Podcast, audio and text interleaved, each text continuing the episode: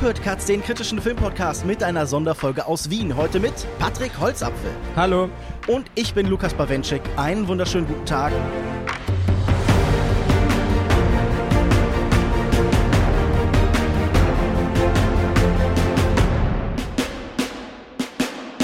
Es ist wieder Ende Oktober. Katz berichtet von der 61. Ausgabe der Biennale. Ich habe mir wieder eine Vielzahl von wunderbaren Gästen eingeladen. Heute in der ersten Folge. Es hat eine gewisse Tradition, insofern, dass es einmal schon passiert ist. Patrick Holzapfel, Kritiker, Filmemacher, freier Kurator und seit Ende letzten Jahres auch preisgekrönter Schriftsteller. Wie geht's dir, Patrick? Hoffentlich hast du keine Schluckbeschwerden. ja, ähm, nein, äh, mir geht's gut. Ähm, keine Schluckbeschwerden und äh, dieses Jahr ist das Festival auch deutlich entspannter für mich, weil ich ja nicht mehr fest angestellt bei der Biennale bin.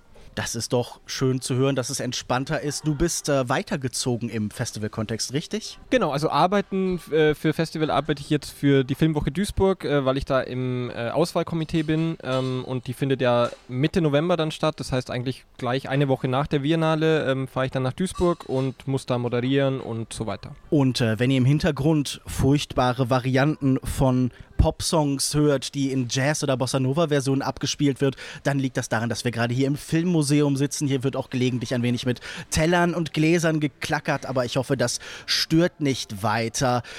Patrick, Du betreust gerade den ersten Vienna Young Critics Circle. Ihr seid eine Gruppe von KritikerInnen, die unter Begleitung von dir Texte über Filme des Festivals verfassen. Zusammen mit Jugend ohne Film entsteht auch eine Publikation. Es geht in diesem Jahr um essayistische Filmkritik. Was hast du denn mit deinen Zöglingen oder sagen wir besser mit deinen Partnern, die du hier betreust, bis jetzt so erarbeitet? Um was geht es? Wen habt ihr getroffen? Erzähl mir von dieser neuen Veranstaltung im Rahmen der Biennale. Die findet ja zum ersten Mal statt. Genau, ist zum ersten Mal. Es gab schon mal vor zehn Jahren irgendeine so Young Critics Sache, ähm, die aber damit gar nichts zu tun hatte.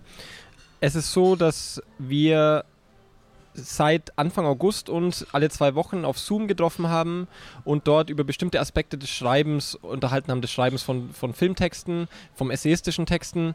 Es ging uns darum zu sagen, ähm, was gibt es eigentlich für eine für Themen, was das Schreiben an sich betrifft? Wir reden ja, wenn wir über Filmkritik sprechen, oft über die Struktur, das irgendwie das Außen herum, die ganzen Rahmen, also auch Bezahlung und so weiter. Das ist oft Thema. Ja, ja, genau. Also was wichtig ist und wir haben gesagt, nee, wir legen den Fokus auf Schreiben selbst. Ähm, ähm, und wir haben dann zum Beispiel gesprochen über Dinge wie Abschweifungen in einem Text oder Adjektive ähm, oder wir haben gesprochen über, über das Ich, also was natürlich in Englisch zum Beispiel viel häufiger ist, dass Leute aus der ersten Person schreiben. Im Deutschen ist es so ein bisschen verpönt. Da kann man auch fragen, warum das eigentlich so ist. Na, ich denke mir immer, ich bin doch schon da das Ich existiert doch schon, wieso soll ich so verdoppeln oder nochmal darauf hinweisen, dass ich da gerade schreibe? Ja, das sehe ich auch so. Ich komme aber manchmal in die Situation, dass ich das Gefühl habe, hier will ich einfach irgendwie etwas schildern, was mir so widerfahren ist beim Schauen des Films und das ist im Deutschen, muss man das dann immer so objektivieren oder so rechtfertigen. Ja, ja genau. bisschen, ja. Und manchmal ist es einfach äh, direkter, wenn jemand mit mir spricht. Also ich mag das auch im Englischen. Ich bin da so,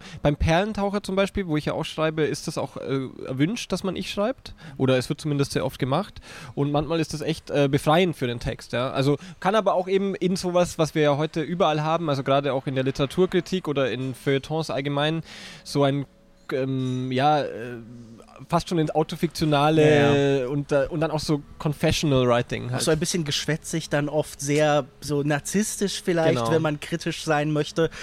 Genau, das haben wir äh, gemacht sozusagen mhm. über den Sommer und äh, in der Zeit jetzt vor dem Festival sind Texte entstanden äh, zu Filmen und Programmen, die hier auf der Biennale laufen, alles auf Englisch, ähm, muss man dazu sagen. Also es ist eine internationale Gruppe, es kommt eine Person aus Deutschland, die Luise Mörke und sonst äh, kommen die alle aus, aus Europa verteilt. Mhm.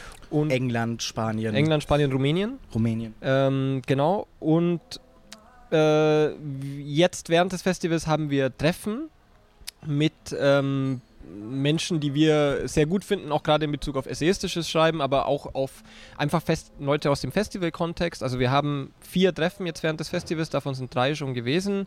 Äh, wir haben Erika Balsam getroffen, die eine großartige sowohl Filmkritikerin als auch Kunstautorin, Kunstkritikerin ist und Akademikerin. Genau, zuletzt glaube ich ein Buch über Ten Skies von James Benning geschrieben. Genau, und äh, sehr, sehr ähm, viel übersetzt auch, also die ist international, reüssiert die sehr. Dann haben wir Miguel Marias getroffen, das mhm. ist der große spanische Kritiker, so ein bisschen der ja, der, der Patalas oder Serge Spaniens. so. so. die graue Eminenz. Genau, ja. Und, ähm, also wer vielleicht äh, sich in Literatur auskennt, Javier Marias, der letztes Jahr gestorben ist, ein ganz großer spanischer Autor, ist sein Bruder, also so eine ganze Dynastie an, an wichtigen Intellektuellen in Spanien. Und der hat mit uns gesprochen und ganz andere Perspektiven natürlich gehabt.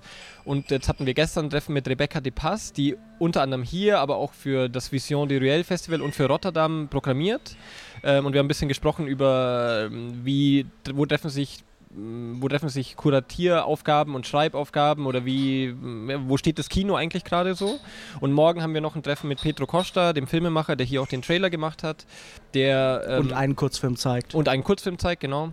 Ähm, der ähm, sich einfach sehr, sehr gut auskennt im, im Filmbereich und äh, auch seine Meinungen mit uns teilen wird über Filmkritik. Jetzt zwei gemeine Fragen, die dich zwingen, sehr viel zusammenzufassen was vermittelst du Leuten, was hast du beigebracht? Und im Umkehrschluss, was hast du gelernt? Ich würde sagen, äh, wir, also dieses essayistische Schreiben ist etwas, was uns so ein bisschen fehlt. Und wir haben versucht sozusagen zu erforschen, wie könnte man einen Film nicht, nicht über einen Film schreiben, sondern mit einem Film schreiben. Also das war so ein bisschen die Idee, was, was gibt es eigentlich so als, äh, wir, wir haben das dann als, als Echoraum bezeichnet im Endeffekt, also als etwas, was um die Filme herum wächst und das dann eben eine Verbindung aufbaut zu den Menschen und ihrem Alltag. Dass man nicht immer in dieser Filmwelt so äh, nur schreibt, so äh, man schaut den einen Film und sagt, der erinnert mich an den anderen Film, das ist ja doch etwas, was sehr oft passiert. Das stimmt, der Vergleich äh, ist nun ein übliches Mittel. Genau, und dass man eher sagt, okay, wir, wir gehen raus aus dem rein filmischen, ähm, genau. Und gleichzeitig aber hat das natürlich, kann das nicht ganz so frei sein, weil man muss natürlich schon genau hinschauen. Also Filmkritik hat sehr viel mit Wahrnehmung zu tun, mit die Dinge anschauen, vielleicht auch zweimal anschauen, genau hinschauen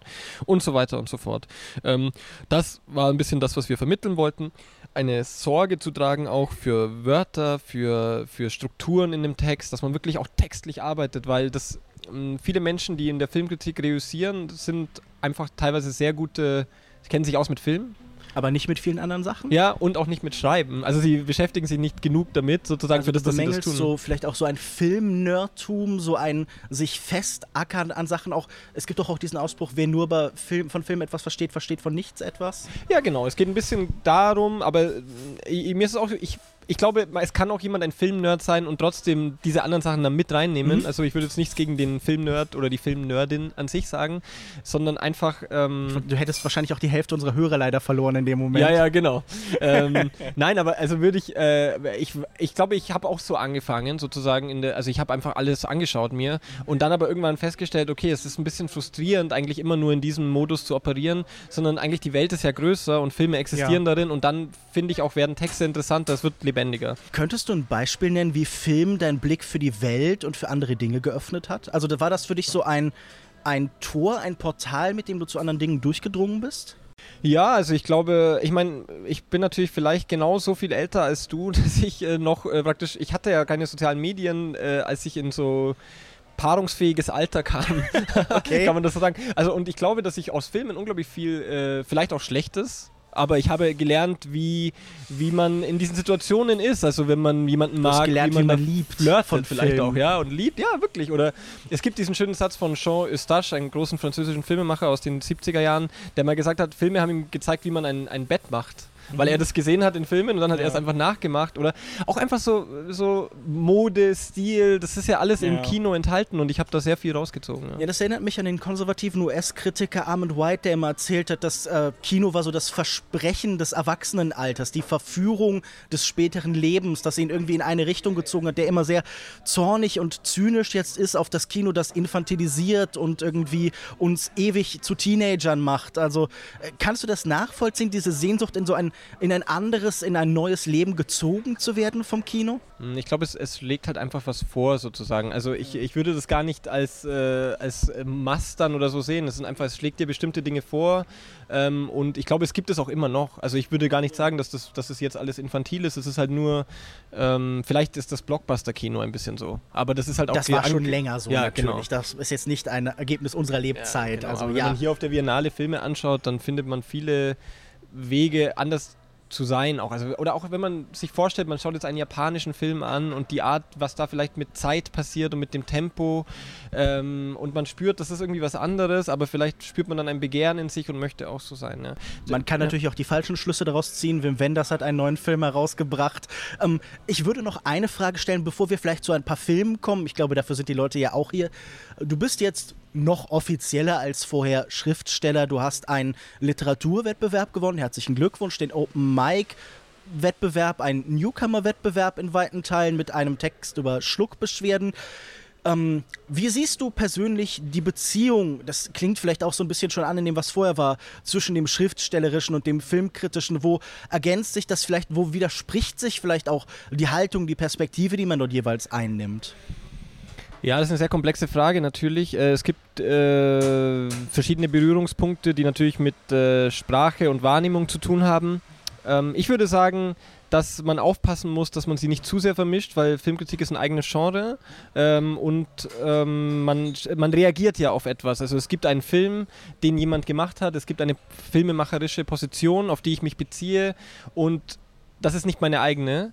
Und ich habe aber muss aber demütig sein als jemand, der darüber schreibt und jetzt nicht einfach meine darauf projizieren, sondern schon versuchen zu verstehen, was jemand anderes sich denkt oder wie die Weltwahrnehmung ist das habe ich natürlich nicht im schriftstellerischen Schreiben. Da geht es eher darum, seine eigene Stimme zu finden, was schon schwer genug ist ähm, und wo man auch äh, lange, glaube ich, braucht, bis man da irgendwie ist.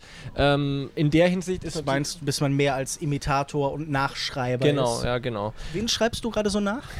das würde ich dir doch nicht sagen. ähm, Verdammt. Da, Nein, aber ich, ähm, äh, ich bemühe mich eher tote Schriftstellerinnen äh, sozusagen zu lesen. Äh, dann kann man es mir nicht, dann ist es, dann kriege ich keine Probleme mit jemandem. du wirst zumindest nicht verkaufen verklagt. Ja, ja, genau. Nein, aber ähm, ich glaube schon, dass es, also für mich war es einfach eines Tages so, sagen wir so vor sechs, sieben Jahren hat das begonnen, dass ich das Gefühl hatte, die Leinwand oder der Bildschirm ist mir eigentlich zu klein. Ähm, ich habe das Gefühl, ich möchte mich nicht immer auf etwas beziehen. Ich möchte eigentlich auch daran vorbeischauen können. Ich möchte, ich möchte auf die Welt eigentlich schauen können wie ein freier Mann sozusagen. Du möchtest durch Berge laufen oder über Steine schreiben oder über Pilze oder eben über Schluckbeschwerden. Genau, also alles, was einem halt so äh, gerade nahe geht oder wo, wo, man sich damit beschäftigen kann. Und genau, und Sprache übernimmt ja auch sehr viel für uns. Das kennst du ja vielleicht auch, du schreibst ja auch, dass manchmal kommt man auf Gedanken, also selbst in der ja, Filmkritik, ja, die man eigentlich vorher nicht hatte. Und das ist natürlich noch viel reicher, muss man das dann nicht auf etwas anderes beziehen. Da kommt man ja an, ich komme da an unglaublich schöne Orte, auch in mir, oder auch hässliche, schwierige, also beides, in mir selbst, ja. Also schwieriges Verhältnis, ähm, aber es gibt genug Beispiele von äh, Schriftstellern und Schriftstellerinnen, die dann äh, also die zuvor Kritikerinnen waren und so weiter. Also ich finde das eigentlich auch eine. Es bildet dich ja auch irgendwie aus. Du lernst schon du lernst zu schreiben, weil das ein Handwerk ist halt. Ja. Ähm, und dann musst du es aber ein bisschen wieder loslassen fürs schriftstellerische Schreiben. Ja. Ich frage auch, weil es mir eine Überleitung erlaubt. Ein Filmemacher, der nun immer etwas Schriftstellerisches auch in seinem Werk hat, ist äh, der türkische Filmemacher Nuri Bilge Ceylan. Und wir haben beide seinen neuen Film About Dry Grasses gesehen. Die Geschichte eines Lehrers, der in einer kuriosen, schwer zu begreifenden Beziehung zu einer Schülerin steht, der sich irgendwo auf dem Land in der Türkei sehr unwohl fühlt und immer irgendwie sich eingeengt fühlt vom muffigen, konservativen Geist dieses Ortes, der aber noch in so eine Art Dreiecksbeziehung mit einem anderen Lehrer und einer Lehrerin eben gerät. Und nun passieren dort so Nuri Bilge Ceylan Dinge. Man diskutiert, man verliebt sich vielleicht ein bisschen. Ähm, aber wir haben schon ein bisschen über den Film gesprochen. Es liegt auch so ein bisschen eine Provokation. Wenn es sonst so die russischen Autoren war, haben wir vielleicht hier an Nabokov und Lolita gedacht, in dieser seltsamen merkwürdig Lolita-artig aufgeladenen Beziehung. Äh, du hattest jetzt ein paar Tage zum Nachdenken über den Film. Wie ging es dir denn mit äh, About Dry Grasses? Ja, ich finde es erstmal muss man über zwei Dinge, glaube ich, sprechen. Also wir äh, heute vergessen wir manchmal sozusagen das Filmische zu beachten aufgrund der Inhalte der Filme, weil wir mhm. schauen halt, ist das politisch, sind wir damit äh, d'accord, geht das irgendwie, äh, zu was passt das? Und dieser ja. Film ist film, filmisch sehr, sehr beglückend. Mhm. Äh, ich äh, habe dort sehr viele Momente gehabt, wo ich durch die Art filmisch zu erzählen sehr viel gespürt habe, wo was mit Zeit und Raum passiert ist, äh, mit Gesichtern, mit der Art von Nähe und Distanz zwischen den Menschen, unglaubliche Ambivalenzen sich aufgezeigt haben in dieser sehr komplexen Figur, äh, die wahrscheinlich... Semat heißt der Lehrer, ja, genau, richtig? Der, ja. der einfach, wo ich eigentlich manchmal hasst man ihn, manchmal findet man ihn sympathisch, man kommt nicht ganz klar mit dieser Sache, weil wir es nicht mehr gewohnt Ein sind. eigentlich. Figurentypus, den man nun von Trailern schon länger Genau. kennt. Oder das sind oft so etwas kratzbürstige, mit Widerhaken versehene Figuren. Genau, ist eigentlich, also sein Vorbild aus der Literatur wäre eigentlich Tschechow Ja. und das äh, ist so eine Tschechow-Figur wieder mal. Auf jeden Fall. Und auf der anderen Seite gibt es da inhaltlich eben eine Sache, weil, sagen wir es so, der Film äh, zeigt äh, einen Fall von eigentlich schon einem gewissen pädophilen Modus. Ähm, ein Mann, der mit einer Siebtklässlerin äh, sehr nahe ist. Ähm, das ist nicht so gezeigt, dass es eindeutig ist, was da ist, Ja. aber es gibt schon Szenen, wo man sich fragt. Also er schaut auch mal anderen Mädchen so nach, äh, länger. Ja, und er wird auch von der Schulleitung belangt dafür. Da Genau. gibt es den Vorwurf, der Kontakt zu den Schülerinnen ist zu nah. Ein Kollege, einem anderen Kollegen wird das auch vorgeworfen, weil er in die Wangen kneift. Aber bei Semat scheint das, sagen wir, unmittelbarer zu sein. Und äh,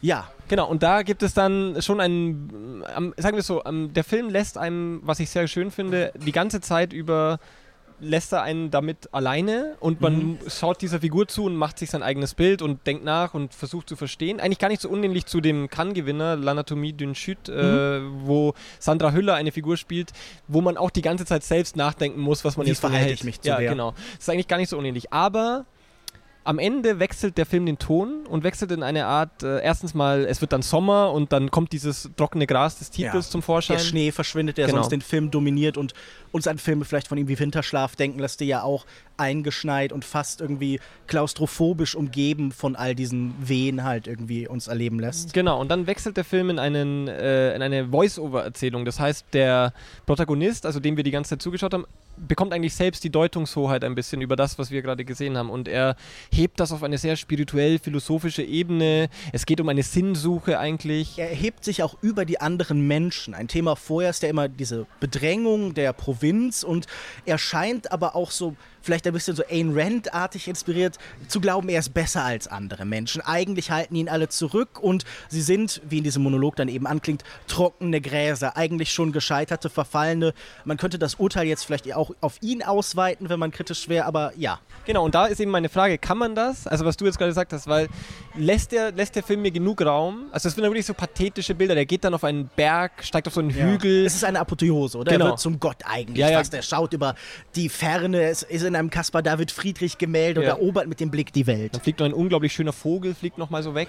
Ähm, und ich habe das Gefühl, dass er halt damit eigentlich mir das nimmt, was den Film bis dahin reizvoll gemacht hat, nämlich äh, mir selbst eine Meinung zu bilden, sondern er hebt es dann eben so raus. Finde ich ein Statement und es ist eben provokativ, weil wenn es um Pädophilie geht und dann Ja. reden wir plötzlich über Sinnsuche und so weiter, ist ein bisschen seltsam, finde ich. Aber ja. Hattest du das Gefühl, er wollte provozieren? Hast du das Gefühl, er wollte schockieren? Mein Eindruck war erstmal, er hat sich seine bestehende Form angeschaut, das, womit er arbeitet, seine Materialien, seine Technik und hat vielleicht sich selbst ein bisschen sich mit sich gelangweilt und erzeugt jetzt Brüche und neue Öffnungen und guckt, wo er erweitern kann. Denn wir erleben hier auch Momente, die wir aus seinen Filmen sonst nicht können, kennen. Ob, ob das sehr nahe, so langsame Fahrten über eine Wand voller Bilder sind oder so eine Art metareflexiver Moment, wo, ich hoffe, das ist nicht zu sehr Spoiler, ich glaube, daran wird sich nur niemand stören, seine Figur aus dem Film fast heraustritt und durch eben die Kulissen des Ganzen läuft. Also er erzeugt auf jeden Fall neue Irritationen, die vorher nicht da waren. Glaubst du, es geht ihm einfach darum, mit, mit seinen bestehenden Möglichkeiten ein bisschen herum zu experimentieren, neu zu arrangieren? Ja, ich denke zum einen das, also auf jeden Fall, es war, wirkt teilweise wirklich so, als wäre er gelangweilt von seiner eigenen Brillanz, bestimmte Dialoge zu inszenieren. Ein Luxusproblem, seien Ja, wir ja, doch alle ehrlich. Ich wäre auch gern gelangweilt von meiner Brillanz. Das ist bis jetzt noch nicht passiert. Ja, aber ich, äh, also ich habe auch ein bisschen, äh, ich habe danach dann noch recherchiert und also der Film basiert ja auf einem Tagebuch, das jemand tatsächlich geschrieben hat. Und ich glaube, dass, also ohne dass ich es jetzt hundertprozentig weiß, aber das Ende mit diesem Voiceover ist natürlich, äh, hat er auch so ein Tagebuch, könnte ein Tagebucheintrag sein. Also das wechselt einfach diese Perspektive vielleicht. Das ist das eine und das andere ist, ich glaube, er ist sehr vernarrt in diese Verbindung von Landschaft und Menschen und wie die Mhm. da sind. Und in der Türkei ist das tatsächlich, habe ich ähm, ein relativ großes Thema, dass äh, Beamte und insbesondere Lehrer zu Beginn immer an solche Ja. entlegenen Orte geschickt werden, bevor sie dann nach Istanbul und so weiter dürfen. Es erinnert fast so ein bisschen an die Sowjetunion, oder? So die Akademiker, die irgendwo erst arbeiten müssen, bevor sie Genau. dann zurückkehren können in den Schoß der Großstadt. Genau, und ich glaube, es ging ihm halt ein bisschen darum zu sagen, das tut so ein Ort mit den Menschen sozusagen. Äh, diese, äh, weil es ja ständig diesen Dialog gibt, wie du schon gesagt hast, zwischen dieser Isolation in diesem Schnee und, dieser, und diesem konservativen, engen Bild, Ja. das da entsteht. Und dann eben diese, diese Ausbruchsversuche, die irgendwie darüber gehen. Also ich verstehe das zu einem gewissen Teil.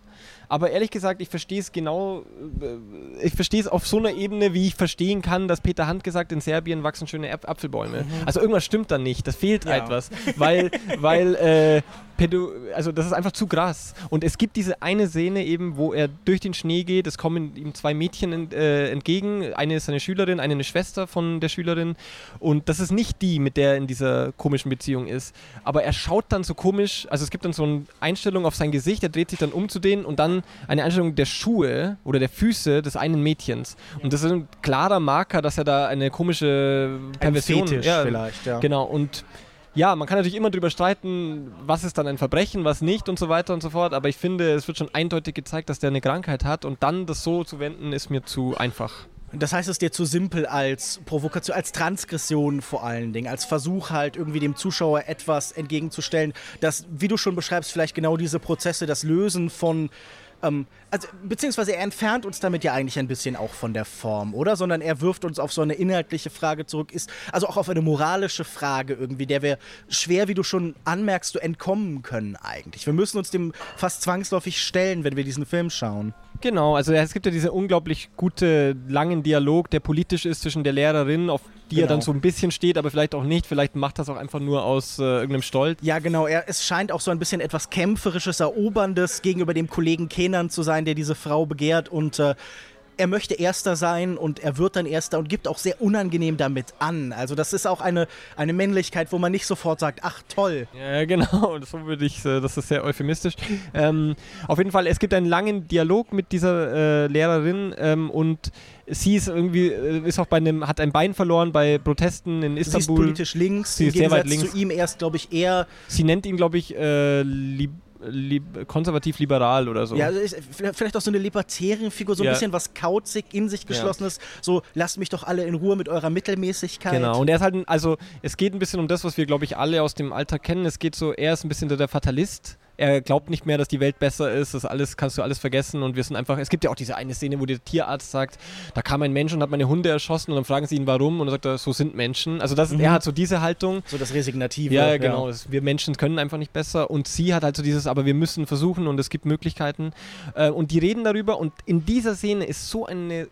Beide Argumente sind so schlüssig und ich folge beiden mit so einer Wachheit und ich spüre die Ambivalenz und die Schwierigkeit, eine klare Lösung zu finden. Und ich glaube auch, ich bin persönlich auf seiner Seite, selbst ein Fall wie ein, dieser Fall mit dieser Schülerin. Es ist ja nicht so, dass er sie jetzt äh, vergewaltigt oder dass es da irgendeinen sexuellen Übergriff in dem Sinn gibt. Es gibt einfach eine zu große Nähe und er spielt mit seiner Macht.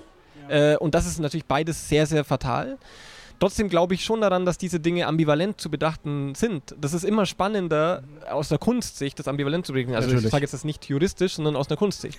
Und ähm, er macht das äh, so lange so gut, bis er dann plötzlich auf die Seite dieses Mannes geht und die Ambivalenz eigentlich wegwischt, finde ich. Aber können wir uns auch zu, durch, durch, zu dieser Setzung nicht immer noch verhalten? Also ich meine, wir haben doch, äh, deshalb finde ich diese, wir hatten vorhin schon ein Gespräch, wo es dann kurz um, ähm, um Meinungen ging. Und was ich denke, so sind die wirklich so einschränken? Ist auch diese Setzung so, le- lenkt sie uns auf so einen klaren Pfad, weil auch zu einer starken Aussage, da können wir uns doch fast leichter zu verhalten, als zu etwas, das sich permanent selbst relativiert und hinterfragt und reflexiv bespiegelt irgendwie, weil wir können doch immer noch ein, ein breites Spektrum von Positionen dazu annehmen, zu was für, einen Wiege, was für eine widerwärtige Ästhetisierung von einer Moralfrage, die nicht so aufgeladen wurde, bis hin zu wundervoll, dass er es schafft, solche Prozesse zu übertragen in auch in ästhetische Fragen, in Fragen der Schönheit und irgendwie, es liegt auch ein Wert da drin, das ganze Leben halt im, in der Schönheit und in der, ihrer Betrachtung zu spiegeln. Also, Die, ich gebe dir zwei Antworten. Einmal, äh, ich finde halt Haltung ist nicht nur wichtig für die filmemachende Person, sondern für die, die den Film anschaut. Mhm. Und in, dem, in der Hinsicht würde ich sagen, dass diese Ästhetisierung, nennen wir es mal so, eines äh, so äh, dringenden Problems, also Machtmissbrauch von einem älteren Mann gegenüber einem Mädchen, ist für mich, da ist eine Grenze übertreten, für, mich, für meine Ja, ja. Ähm, und Also ich möchte auch noch mal betonen, dass ich natürlich vor dieser Figur sehr angeekelt war und dass ich mir, also wir, wir hatten kurz äh, schon angesprochen vorhin äh, Lolita, wo die Hauptfigur nun ja, also Humbert Humbert heißt er glaube ich richtig, äh, ja noch mal sehr viel alberner, lächerlicher, grotesker dargestellt wird als diese Figur, die wie du schon beschreibst stärker in der Schwebe hängt, die für mich tendenziell eher unsympathisch ist, aber die durchaus auch eine Faszination auf jeden Fall ausübt. Ja. Genau, also und da, genau. Ich würde es aber gar nicht, also es klang jetzt von mir, der letzte Satz klang sehr, sehr hart. Ähm, ich bin schon nicht ganz so deutlich, aber ich habe schon eine Haltung, will ich nur sagen. Ja, und das andere ist nur, was ich bei sowas, wie du jetzt vorher gesagt hast, immer betone, ist, dass äh, Ionescu, der große Absurdist, äh, hat mal ein äh, ein Review geschrieben zu einem eigenen Theaterstück, also eine Rezension, äh, und das, das, das veröffentlicht als Ja und Nein. Und der hat mit denselben Argumenten und Wörtern einmal die positive und einmal eine negative nebeneinander gestellt. Also er hat die. Ja. Und natürlich, wir wissen alle, dass das alles ein bisschen ein sehr delikates Gebäude ist, also diese Meinungen, die wir da äußern oder diese Natürlich. Haltungen. Ja. Und vielleicht sehe ich es auch anders in zwei, drei Jahren. Ich habe ja, ich, ich finde, es ist halt, es, mein, was du auch schon angesprochen hast, es ist ein bisschen eine Kunstgeste, das am Ende. Es ist so, ich mache hier Kunst. Ich langweile mich vielleicht ein bisschen vor meiner eigenen, dass es so klar ist jetzt, jetzt muss noch mal irgendwas reinkommen und ich finde, da hat er sich ein bisschen vertreten sozusagen, ja. Nun wollen wir uns nicht an dem einen Film festbeißen. Was hast du denn noch gesehen, was dir erwähnenswert, besprechenswert erscheint? Ähm, ich habe gesehen den äh, neuen Film von Hong Sang-soo, äh, In Our Day, ähm, wobei ich sagen möchte, Einer von zwei Einer Hong von Sang-soo zwei? Festival Filmen hier, der andere I- In Water, der unscharfe Film läuft auch. Aber genau, erzähl mir von dem neuen Hong Sang-soo. Ist der wie die anderen Hong Sang-soos? Äh, wie immer kann man jetzt Ja und Nein sagen. Ähm, äh, ich ähm, finde, dass ich finde, dass der Film er hat mich sehr beglückt. Ähm, ich, hab, bin letztes Jahr ausgestiegen aus Hong Sang-soo für ein Jahr, weil ich irgendwie das Gefühl hatte, ich kann komme da jetzt nicht mehr mit und Du irgendwie hast elf Filme verpasst also? Ja, genau. Ich habe ich hab einfach mal, ich weiß nicht, ich habe drei oder so, habe ich dann verpasst. Ähm, und jetzt bin ich wieder zurückgekommen. Es ist, ein, ist eigentlich so ein Zen-Film. Also äh, es passiert einfach wirklich fast gar nichts und die Hälfte des Films wird mit einer Katze gesprochen. Äh, und ähm, das ist sehr beglückend. Äh, so wie wir alle das Glück, oder ich hoffe, hoffe, wir alle ähm, empfinden, wenn wir mit einer Katze sprechen. Äh, Ich dass- bin ja eher Hundemensch. Ah, ja, genau. Ah, die, es wird mehrfach gesagt im Film, die Katze ist wie ein Hund. Also vielleicht. Okay, vielleicht ist das die beste Katze für mich. genau. Also ich habe auch nichts gegen Katzen, das möchte ich hier nochmal hervorheben. Ja, nein, und das ist einfach sehr äh, beglückend. Es gibt einen unglaublichen, seine berühmten Zooms, die er ja immer macht, ähm, auf diese schlafende Katze in einem so, ähm, in seinem so Schranknische. Und das ist, äh, ja.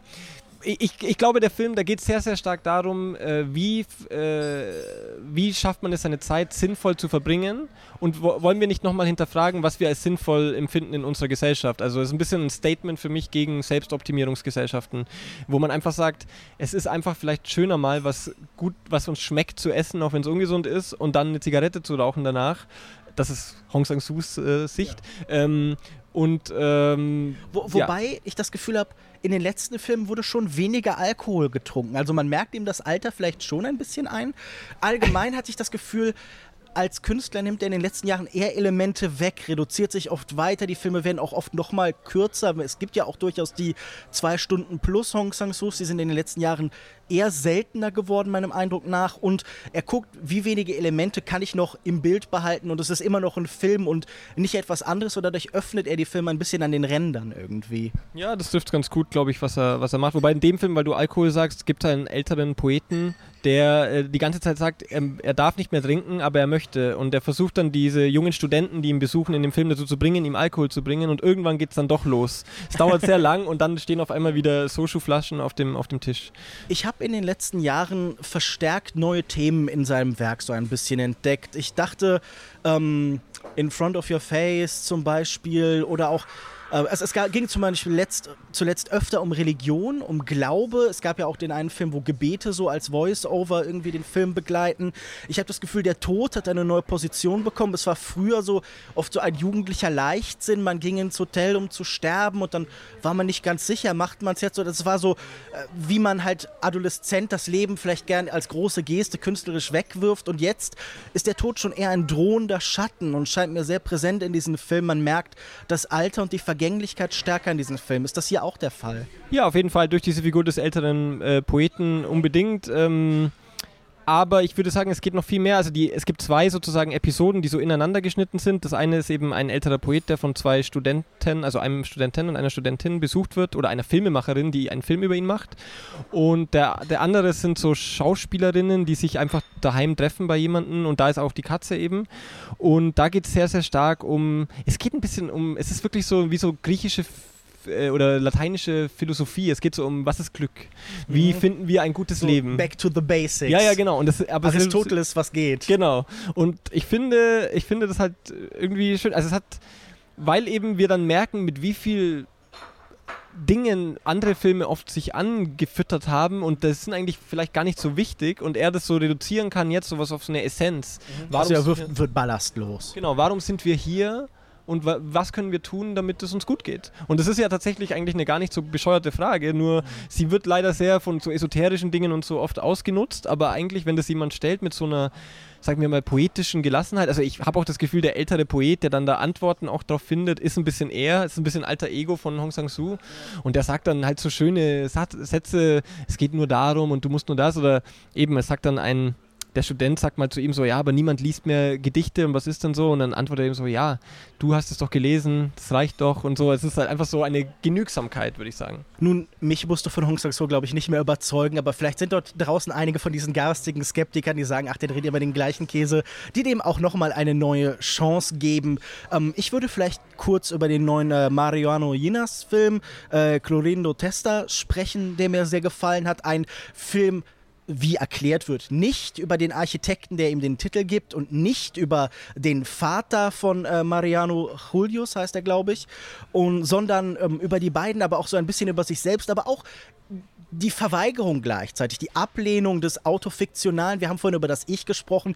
Dieser Film setzt sich damit auseinander. Wir kennen den Regisseur wahrscheinlich von seinem äh, Mammutwerk La Flor, 14 Stunden. Da ging es hier schon gelegentlich im Podcast. Und jetzt hat er einen eher kurzen Film, 100 Minuten, in dem er so ein bisschen diese Form des autobiografischen, autofiktionalen Kinos hinterfragt. Also er hat da diese Geste so, ja, ich will jetzt keinen dieser furchtbaren Filme drehen, wo man dann so alte Fotos nimmt vom Vater und da drüber streicht und sagt, ach, das war Papa. Aber er möchte möchte schon gucken, was ist die Beziehung seines Vaters zu seinem Heimatland, was ist die Beziehung des Architekten zu den Städten, die er bebaut hat und dem Land, in dem er gelebt hat. Und äh, es gibt dann auch einen Artikel zum Beispiel von einem konservativen Kritiker, der äh, diesen äh, Architekten äh, nein, der, der seinen Vater mit dem Peronismus vergleicht und sagt, nein, das war eine Phase des Scheiterns, aber der Sohn, also der Regisseur, fällt genau in diese Phase. Und mir gefiel das Spielerische, das Labyrinthische, das hier aufgesplittert und geöffnet wird, dieses Gefühl, man kann sich so ein bisschen wie in so einem Boches-Labyrinth so verlieren, aber es ist auch, ähm, es hat nicht eine fehlende Ernsthaftigkeit, aber es hat so einen gewissen leichten Humor, so ein Spielen mit den Formen, mit den Strukturen, mit den Hyperlinks und Netzwerken, die er öffnet. Äh, konntest du den schon sehen? Konnte ihn nicht sehen. Ich kann trotzdem was dazu sagen, weil ich, äh, ich habe ja zum Beispiel diesen Lost Delinquentes gesehen, mhm. der auf Mubi bald starten wird, glaube ich, auch in Deutschland. Und ähm, das ist ja auch ein argentinischer ja. Film. Und, äh, Ohnehin sehr große südamerikanische Präsenz. Also es könnte an natürlich der Festivalleiterin liegen, wer weiß, äh, der Direktorin, aber gut, äh, ja. Ja, es liegt auch in der Auswahlkommission. Und auch am, der Retro mit Raul Huis. Genau, es ja. ist dieses Jahr schon nochmal mehr. Es gibt einfach ein großes Interesse am globalen Süden hier auch, was auch Ja, absolut. Ähm, aber das argentinische Kino ist, glaube ich, schon noch auf einem Peak momentan. Also es ist ein bisschen so, wie das rumänische Kino mal war vor ein paar Jahren, mhm. ähm, wo du weißt, da kommen jedes Jahr zwei, drei interessante Filme. Ja. Ähm, und dieser Los Delinquentes hat das eben auch, dieses wir spielen wieder mit den Formen, wir spielen mit der Narration und das ist natürlich lustig, weil du vorhin gefragt hast nach Verbindung zwischen Filmkritik und Literatur. Hier wäre eine eindeutige natürlich, zwischen klar. Film und Literatur, ja. also weil diese argentinische Literatur ist halt. Hier steht im Mittelpunkt ja auch ein Buch und Texte. Stellenweise filmt die Kamera wie jemand in ein Word-Dokument Worte schreibt und das ist nun trotzdem irgendwie ein sehr einnehmender, sehr filmischer Moment. Äh, das finde ich schon auch beeindruckend, wie man so aus kleinen Elementen durch die schiere Größe, vielleicht durch die, das Zusammenspiel mit der Kamera so ein Eigenleben entwickelt, aber vor allen Dingen in der Verbindung natürlich auch mit der Architektur. Man fährt viel durch die Stadt und beobachtet einfach. Entsteht schon irgendwie auch die Frage, so, wie spielen diese Sachen zusammen? Man hat diese Netzwerkstruktur, die einem ja auch immer erlaubt, nochmal anders zu denken, Sachen miteinander kurz zu schließen, die man sonst eigentlich nicht unbedingt in Einklang bringen würde, sondern die man vielleicht trennen würde. Und ich glaube, dieses Aufsprengen von Trennungen, also ich muss an La Flor denken, wo ja auch der Gedanke war, so, wir arbeiten hier sehr klar in erkennbaren Genres und Formtraditionen und gucken, was, mach, was passiert, wenn wir zwischen den klar verbindende Elemente etablieren. Und ich, mir macht das einfach Freunde. Es gibt ja dieses Kollektiv, mit dem er arbeitet, äh, Pompeo Cine, heißt es so. Ähm, das hier ja auch wieder präsent ist, das hier auch wieder produziert hat. Und also ich halte das immer noch für eine der vielversprechenderen Filmbewegungen der Gegenwart und das äh, südamerikanische Kino scheint, gerade wie du schon beschreibst, auch einfach Akzente zu setzen auf den Filmfestivals dieser Welt. Ja, ich würde schon tatsächlich reduzieren aufs Argentinische, weil mhm. äh, also Brasilien einfach gerade eine sehr schwere Phase durchgemacht hat. Gut, Jetzt sieht es besser aus, es kommt langsam wieder was. Also dieses, hier ist auch dieser Retratos Phantasmas von ja, ja. Kleber Mendonça. Den werde ich auch noch sehen, ja. Ja, der ist, also finde ich, einer der wirklich besseren Filme dieses Jahr. Das ist ganz, ganz toll. Ähm, eine Stadtsymphonie aus einem persönlichen ja. Found-Footage gemacht. Ja. Und eine Auseinandersetzung auch mit dem brasilianischen Filmemachen, so wie genau. ich das verstanden ja, habe. Ja, genau. Also wirklich sehr, sehr toll. Aber prinzipiell ist das argentinische Kino einfach so seit Jahren auf dem Hoch. Da ist auch die Filmkritik-Szene einfach sehr aktiv. Also das ist, das ist auch so was, worüber man sprechen kann. Also man sagt so ein bisschen, je je aktiver, je präsenter eine Filmkritik ist, desto besser für die äh, Filmografie eines Landes. Äh, Grüße gehen raus nach Deutschland. Die, ähm, nein. Äh, möchtest du das kurz ausführen? Also das interessiert mich. Einfach so zwei Sätze. ähm, ja. Danach der Mic Drop.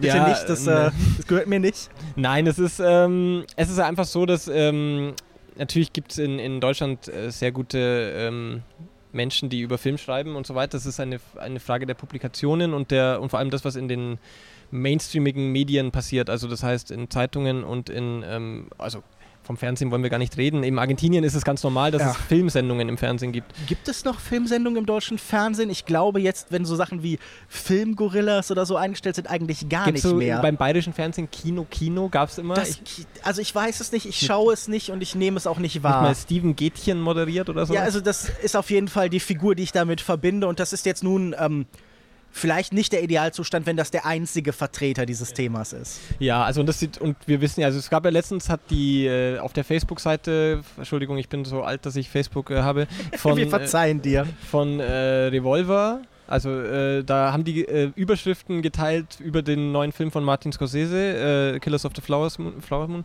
ähm, wo dann, glaube ich, die FAZ getitelt hat, Leonardo DiCaprio wird der Po versohlt. Ja, genau, das habe ich auch gelesen. Und ja. die Taz irgendwie so, äh, ja, diesen Film muss man sehen. Also das sind ja keine, was sind das für Überschriften? Also da sieht man auch ein bisschen, kann man, also es ist ein bisschen unfair, daran den Zustand der Filmkritik abzulesen. Das aber, ist Dekadenz, das ist Untergang, das haben wir ja schön diagnostiziert.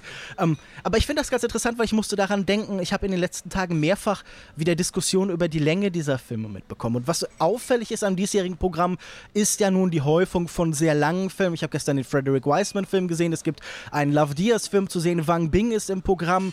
Und äh, man sieht irgendwie so Kino, das besonders mit Dauer arbeitet, scheint immer noch ein Festivalthema, ein Festivaltrend zu sein. Also allgemein eines der letzten Jahre, natürlich seit dem Aufkommen wahrscheinlich von digitalem Kino, seitdem die Möglichkeit eben besteht. Aber ähm, da war immer noch sehr viel der Gedanke präsent, Filme müssen das rechtfertigen. Lass uns doch kurz darüber reden, vielleicht mit Bezug auf einige dieser längeren Filme, die hier im Festival gelaufen sind. Was, wie hältst du es damit? Also, mein Eindruck wäre jetzt, du glaubst nicht, dass Filme sich da äh, dem Publikum gegenüber Rechenschaft ablegen müssen. Ähm, ja, ich, genau. Ich, ich finde eigentlich, es gibt halt eine Länge, die. Ähm, Pardon? Verzeihung. ähm, es gibt halt eine, eine Länge, die ähm, notwendig ist, sozusagen, ähm, für den Film. Zum Beispiel bei Celan, der ist ja auch über drei Stunden, ja. finde ich schon das gerechtfertigt, weil diese ganzen Konflikte, diese Ambivalenzen auch über die Dauer sich es erzählen. kumuliert irgendwann. Man hat das Gefühl, ah, jetzt erlebe ich gerade, wie sich zweieinhalb Stunden in einem Kristallisationspunkt finden, wenn er zum Beispiel bei diesem Abendessen ist. Genau. Dann gibt es zum Beispiel äh, Eureka von Lisandro Alonso, der auch aus Argentinien übrigens ist. Ja. Ähm, da finde ich es bisschen problematisch, weil ich das Gefühl habe, es ist so ein Selbstzweck, also Dauer mhm. als ästhetische Kategorie. Ich habe das Gefühl, der implodiert gegen Ende. Das war das, was viele an mich herangetragen haben, so dieses letzte Drittel, da äh, weiß er dann auch nicht mehr, was er mit dieser Länge anzufangen hat. Es wird so, wenn wir vom Künstlergestus vorhin geredet haben, einfach die reine Sache, wir zeigen das jetzt besonders lange und besonders langsam. Ja. Genau, und prinzipiell äh, ist es, glaube ich, auch ein bisschen eine Bewegung jetzt gegen also das ist ein bisschen gegen TikTok. Ja, und auch gegen die, einfach gegen, wobei Radu Schude würde da ja widersprechen. Der, ja, der ist ja Fan von TikTok. Genau, sein Film steht ja auch aus lauter TikTok-Clips sozusagen.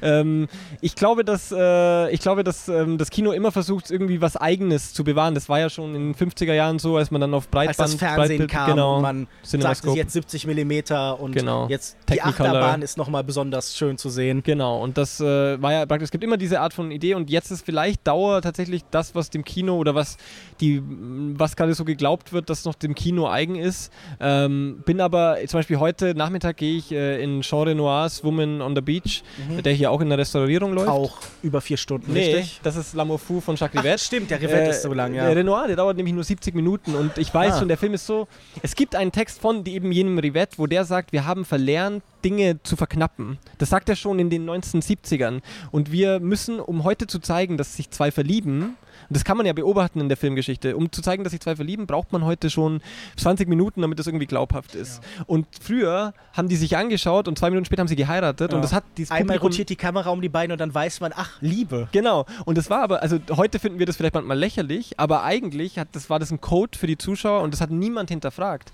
Das, äh, weil das ist einfach ein filmischer Code, eine filmische Art zu erzählen. Und diese Art zu erzählen ist uns verloren gegangen, weil Film gar keine eigene Form des Erzählens mehr hat. Das ist, wir schauen ja Filme teilweise an, so wie wir äh, irgendwelche Videos. Das ist ein Inhalt unter vielen genau. dann oft. Ja, ja, genau. Also da haben wir vielleicht den äh, viel diskutierten Content-Begriff. Genau, darum, den habe ich mich jetzt so rumgewunden, aber darum geht es letztlich. Also wir schauen das als Content an und wenn das nicht passiert, dann können wir viel mehr verdichten. Und ich glaube, dass sie, also es geht hier um eine Schaffung von das, also bei Eureka zum Beispiel wird eine sinnliche äh, Atmosphäre geschaffen durch durch und das ist aber ein bisschen gezwungen. Aber wir brauchen auch ein, einfach unglaublich lang, um zu verstehen, warum was passiert heute im Vergleich zu früher. Und das ist schon erstaunlich eigentlich. Äh, auf jeden Fall. Also diese Idee der Reaktion sehe ich natürlich auch. Das Kino positioniert sich als eigener Raum. Aber was macht das denn mit der Zuschauerschaft? Also das ist ja irgendwie was, das es nicht mehr zu einer breiteren Öffentlichkeit schafft. Ich weiß noch, der... Ähm, der eine Love Diaz, äh, diese Dostoevsky-Variante, hat es dann mal ins Kino geschafft, aber sonst sind das irgendwie Formen für eine spezifische Gruppe.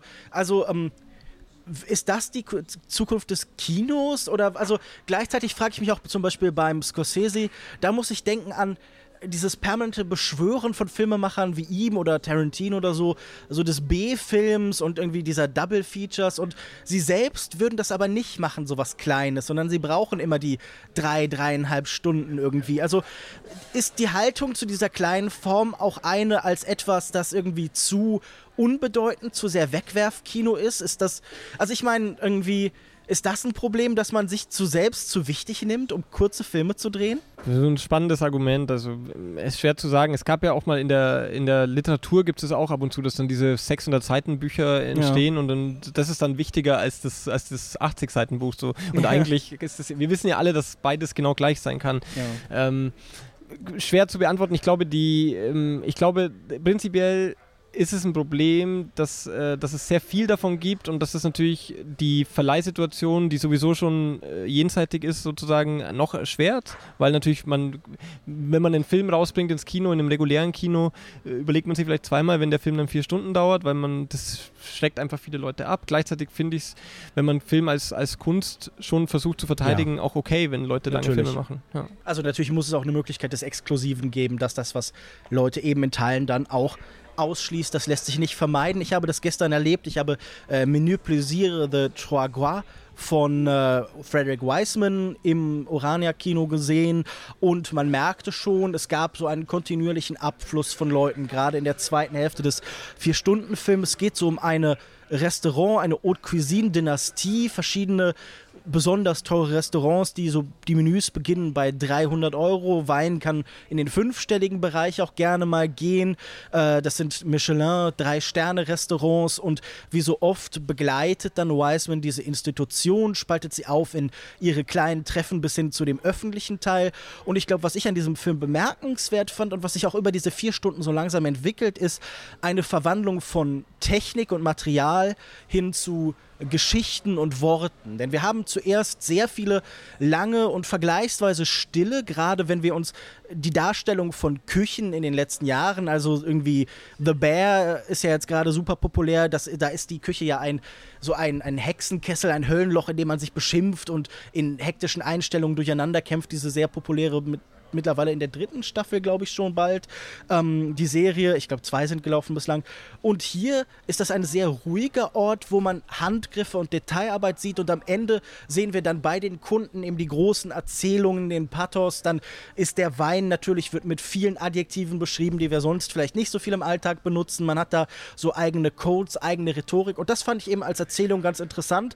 Und gleichzeitig muss ich noch hinzufügen, ähm, Frederick Wiseman ist 93 Jahre alt. Der ist nun für einen Filmemacher außergewöhnlich alt. Es gibt nicht so viele Leute, die endlos. Also Clint Eastwood ist ja auch eine bemerkenswerte Figur, weil er in seinen 90ern noch Filme dreht und wir haben immer wieder einzelne Figuren in der Geschichte gehabt, aber es ist nicht durchaus üblich. Und ich hatte das Gefühl, es geht hier über diese Dynastie und die Beziehung zwischen Vater und Sohn auch sehr um die Frage von Vermächtnis. Was bleibt von dem Künstler? Wie kann man sich noch neu erfinden, wenn man seit den 60, späten 60er Jahren mit Titicat Follies 67, glaube ich, irgendwie arbeitet? Wie kann man sich noch neu empfinden und Neues sehen. Und ich mag, wie er sich selbst in dieser Küchenwelt und in diesem detailreichen Arbeiten und dem Zusammensetzen dieser Welt aus Bildern, bei ihm ist ja auch die Gesamtinstitution tausend kleine Straßenzüge und äh, fast die Besenkammer dann noch ein bisschen gefilmt, aber dann auch noch irgendein staubiges Meeting. Und genauso setzt sich bei ihm irgendwie jetzt hier das Gericht zusammen. Und das fand ich irgendwie schön, wie sich jemand in so einer Welt wiedererkennt. Ja, und was mir bei ihm noch einfällt, ist, also ich habe den noch nicht gesehen, ich schaue ich am Freitag an. Mhm. Ähm,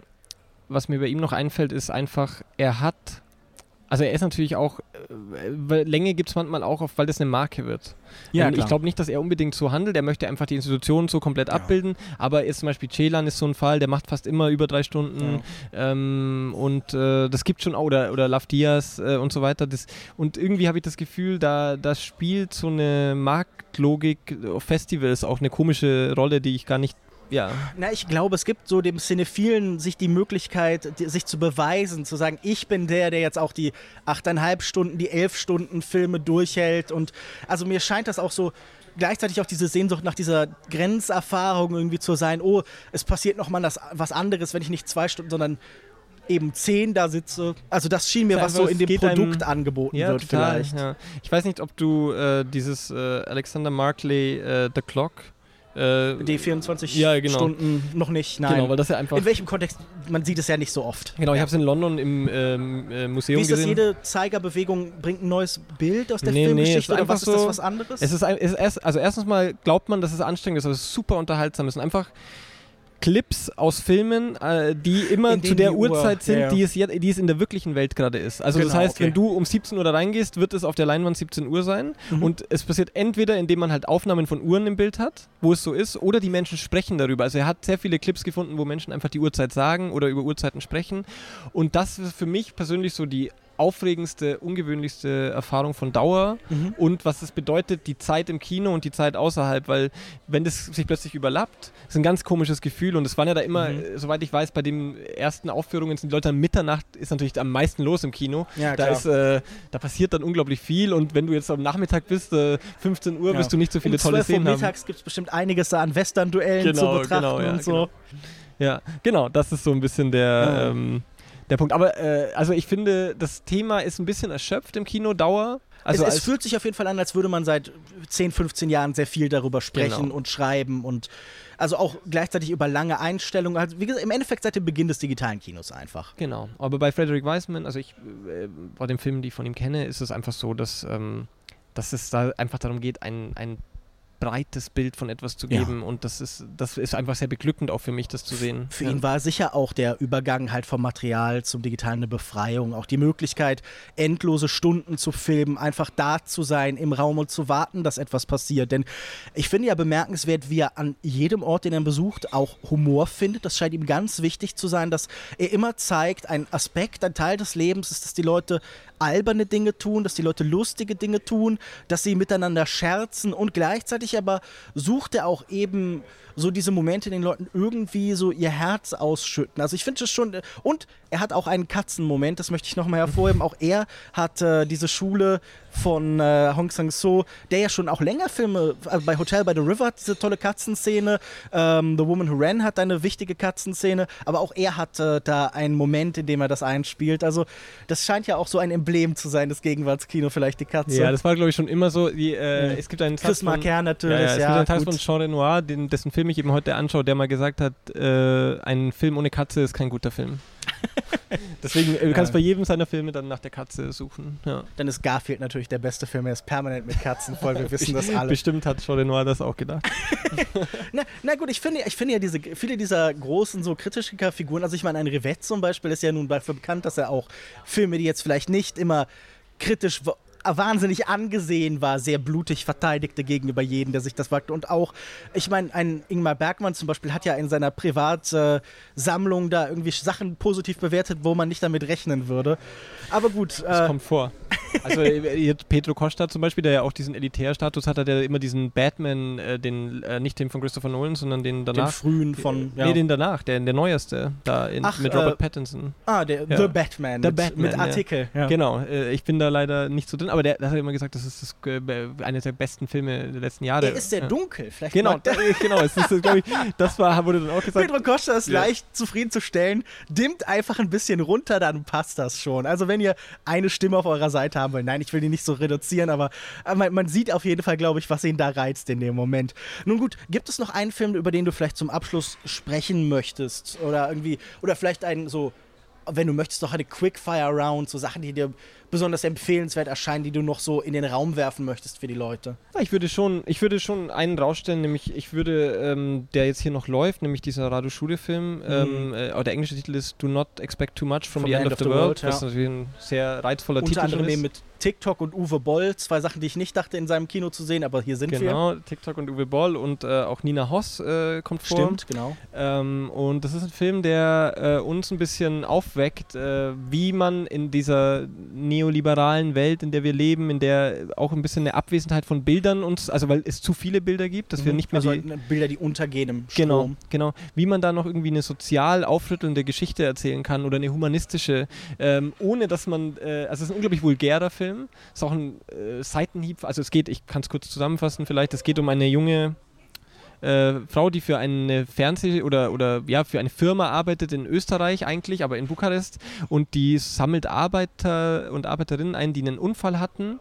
Und äh, soll kurze Porträts von denen machen, dass ausgewählt wird, wer von denen dann gefilmt wird mhm. ähm, um zu erzählen. Eigentlich geht es darum, die sollen erzählen, was sie falsch gemacht haben am Arbeitsplatz und warum ihnen ein Unfall passiert ist. Aber natürlich kommt dann raus, dass all diese Leute diese Unfälle nur hatten, weil sie halt überarbeitet sind, weil die teilweise mhm. 16, 17 Stunden arbeiten müssen und nicht das Ergebnis, das man hören wollte. Genau, halt ausgenutzt werden. Und ähm, Genau, und der Punkt ist, äh, es ist schwarz-weiß gedreht oder manchmal wird es auch Farbe, aber es ist richtig dreckig, also es ist vulgär, die sprechen. Und diese Frau mhm. schafft sich Luft mit einem TikTok-Account, ähm, also die Hauptdarstellerin, indem sie immer wieder äh, praktisch einen Toxic-Mann spielt Okay. In, also sie hatte so eine Maske, so eine äh, Art. Also sie nimmt so Sketche auf, wie nee, sie, sie steht vor irgendwas und sagt, ja hier äh, fickt euch alle und so und das ist das und das. Mhm. Also sie. Also sie rantet so. Sie vielleicht. rantet gegen alles äh, und äh, aber immer als Mann. Äh, mhm. Also sie, das ist eigentlich eine Parodie, ja. sozusagen äh, dieser Art von Männlichkeit. Und ähm, und es ist dann so ein Roadmovie auch durch Bukarest und es entsteht einfach das Bild von, so können wir ein, äh, auf diese, auf so eine Klasse schauen, die eigentlich unterdrückt wird, ohne dass wir jetzt so einen Themenfilm machen, ohne dass wir jetzt mhm. irgendwie äh, das total aufladen, sondern das ist total attraktiv, das ist lustig, das, ist, das reißt einen mit und die neuen Medien sind alle drin und es ist irgendwie super zeitgemäß, aber es ist wie, als hätte jemand den Neorealismus als hätte, äh, ins Heute verfrachtet. So. Okay. Ja. Faszinierend. Aber ich finde das spannend. Lass uns doch so ein bisschen vielleicht auch dann davon ausgehen, über die Chance von diesen neuen Medien sprechen. Mhm. Also ich bin gelegentlich auf TikTok und schaue mir an, was da passiert, einfach weil es mich mhm. als Medium fasziniert. Also auch dieses Ausgeliefertsein, diesem Bilderstrom, aber dann doch äh, der Versuch von einer fremden Technik, sich um meine Bedürfnisse, meine Sehnsüchte, die ich vielleicht nicht mal so wahrnehme, irgendwie rumzuorientieren. Was glaubst du, was man mit diesen neuen Formen von Bildern machen kann und was glaubst du, was Radu Jude damit anstellt? Weil er hatte für mich schon so ein bisschen vorher, also im, im Enzyklopädischen von Bad Luck Banging zum Beispiel, war ja auch schon so dieses Bilderstromartige angelegt und das Vulgäre natürlich auch. Äh, wie entwickelt er sich hier weiter? Was, was findet er dort in dieser Welt? Ich glaube, seine Qualität spezifisch ist, dass er äh, nicht darauf schaut, so wie äh, wir das gerne tun, dass wir das, diese Sachen immer vergleichen. Also, dass wir sagen, aha, das ist jetzt TikTok im Vergleich zu, äh, zu, im Vergleich zu Instagram und das mhm. ist Instagram im Vergleich zu einem Film und das ist äh, Fotografie im Vergleich zu dem, sondern er sagt einfach, das ist alles Teil einer Wirklichkeit mhm. und die bildet Menschen ab. Und äh, man, äh, er liest das nicht so er liest das nicht so mit so Hintergründen und so weiter. Also das ist ein bisschen äh, der Punkt. Er, er, geht einfach direkt, er schaut, er schaut auf diese Medien, als wären sie Teil der Wirklichkeit. Mhm. Und da dann entsteht ein, kannst du was sehen von Menschen. Natürlich kannst du was sehen. Es gab ja in China, bevor die das alles gesperrt haben, waren die einzigen Möglichkeiten, Bilder zu sehen von Alltag von ärmeren Leuten, waren in diesen Medien. Und ja. dann hat, die haben das halt dicht gemacht, damit das nicht rumgeht, wie die da leben müssen, teilweise mhm. auf dem Land, irgendwelche Arbeiter in, im Norden von China. Ja. Und ich glaube, nach diesem Potenzial sucht er. Wo wird etwas sichtbar von einer mhm. Bevölkerung, die nicht dominant ist? Weil eigentlich sind die, diese Medien ja bei aller Problematik der jeweiligen Betreiber der Seiten und so weiter, sind sie eigentlich schon demokratisch noch. Mhm. Also das heißt, jemand kann, wenn man der ein Handy hat, kann uns erzählen aus seinem leben. Und das ist ja, was im Kino nicht möglich ist, weil es ein elitärer Ort ist. Also das heißt, das Zufällige des, Algorithmen, des Algorithmus, vielleicht auch dessen Fehler, die uns Sachen so vor die Nase spülen, die wir ja sonst nicht gefunden hätten, das ist die Hoffnung. Also es ist im Endeffekt so dass der Glitch im Programm, der hier zur Hoffnung erhoben wird, so ein bisschen. Ja, kann man schon sagen. Ähm, wobei er das ja gar nicht in dem Sinn, das macht er ja ein bisschen in diesem Bad Luck äh, Banging. Banging. Looney Porn. Looney ja. Porn. Ähm, äh, dass er, also da macht das ja ein bisschen mehr, dass es so einen Rausch gibt an Dingen, die aufeinander prallen plötzlich und dann entscheidet man sich irgendwie.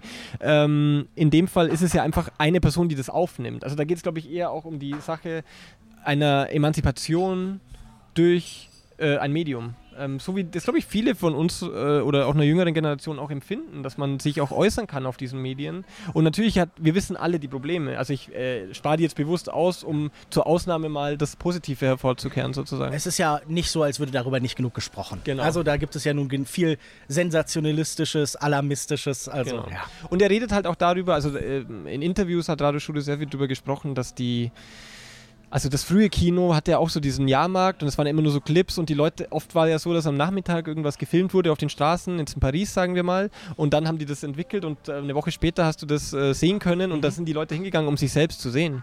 Also es ist nicht so weit weg von, von diesen sozialen Medien. Also das heißt, wir warten jetzt auf den Melies von TikTok vielleicht, der irgendwie ein etwas Neues, etwas ganz Neues beginnt. Ich finde, das ist eigentlich schon irgendwie schön, dass jemand darin mal was Hoffnungsvolles findet. Also das äh, scheint mir auf jeden Fall eine Perspektive zu sein, die vielleicht eher unterrepräsentiert ist. Ich habe das Gefühl, man ist schon auch dadurch, dass man sich abgrenzen will, dadurch, dass das Kino das eigene sucht, ist es manchmal auch so ein bisschen konservativ nostalgisch. Also ich habe, ich überlege jetzt mittlerweile schon öfter, ob es nicht so was inhärent nostalgisches ist, heute ins Kino zu gehen. Das fällt mir als jemandem, dem das sehr wichtig ist und der auch nicht das irgendwie schon bereit ist aufzugeben, irgendwie schwer, so dieses Label da drauf zu kleben. Aber ich denke manchmal so, okay, diese Form von Konzentration, diese Schwellenerfahrung, dieser Prozess, das ist ja nun schon auch für viele etwas Retromanisches schon fast. Ähm, und jeder, der darin etwas Neues sucht, ich glaube, dem beglückwünsche ich eher und auf dessen Seite sehe ich mich. Genau, also es äh, fällt mir auch schwer. Also ich neige auch eher zu so Bedauern über Verluste und so weiter. Ähm, äh, das ist mir auch emotional sozusagen näher. Ja. Aber das heißt nicht, dass, äh, dass es nicht immer weitergeht sozusagen. Also wir dürfen nicht das unterschätzen. Und äh, jemand, der sozusagen im Dialog, also der Film von Radio Schule ist im Dialog mit einem Film aus den 80er Jahren aus Rumänien auch noch, mhm. ähm, der immer wieder als Clip reingezeigt wird, wo es äh, um eine ähnliche Frau geht, halt nur im kommunistischen oder sozialistischen Rumänien. Genau, und das zeigt ja, es ist schon auch ein Blick nach hinten, aber er lehrt dann, sind wir ja. äh, bei Walter Benjamin, er lehrt dann den äh, Blick nach vorne dadurch. Ja, ja genau. Ja, ich meine, die Renaissance ist natürlich auch immer etwas Erwünschtes. Man kann ja auch in der Vergangenheit Sachen finden und wiederentdecken. Das ist ja nun immer eine Option. Gut, dann danke ich dir für das Gespräch. Ähm, ich habe das Gefühl, wir werden hier im Laufe des Festivals noch vieles Interessantes sehen. Ich habe noch äh, zwei oder drei andere Gäste. Mal sehen, wie viele Folgen es dann werden. Äh, wir beide sprechen im nächsten Monat miteinander über Ingmar Bergmann und sein Werk. Da, werden, da blicken wir dann nun zurück und schauen, was es in der Vergangenheit so gab. Äh, wie wichtig ist dir die Frage nach der Stille Gottes so in deinem Alltag oder ist das sehr fern? Nee, also, also nicht Gottes nicht, aber äh, irgendwie. Vielleicht etwas größeren? Ja, ich, ich finde es schon wichtig, äh, auch ähm, darüber nachzudenken. Und ich finde, das Kino kann das auch total leisten. Ja. Ähm, also nicht nur seines, seines natürlich beschäftigt sich damit, aber ähm, auch hier habe ich immer wieder diese Gefühle, dass eben der Hong Sang-soo, Entschuldigung, der Hong Sang-soo in Our Day stellt ja auch diese Frage eigentlich. Also ich ich glaube, das Kino, das kann auch was sein, was das Kino mit uns macht, nämlich uns auf größere Fragen zurückwerfen, ohne dass wir uns gleich dabei irgendwie erkranken müssen. So. Ja, ja genau. Dass wir verzweifeln an der Welt. Ja, das ist doch schön. Dann äh, geht da ins Kino und verzweifelt nicht an der Welt. Vielen Dank fürs Hören. Tschüss, bis zum nächsten Mal. Ciao.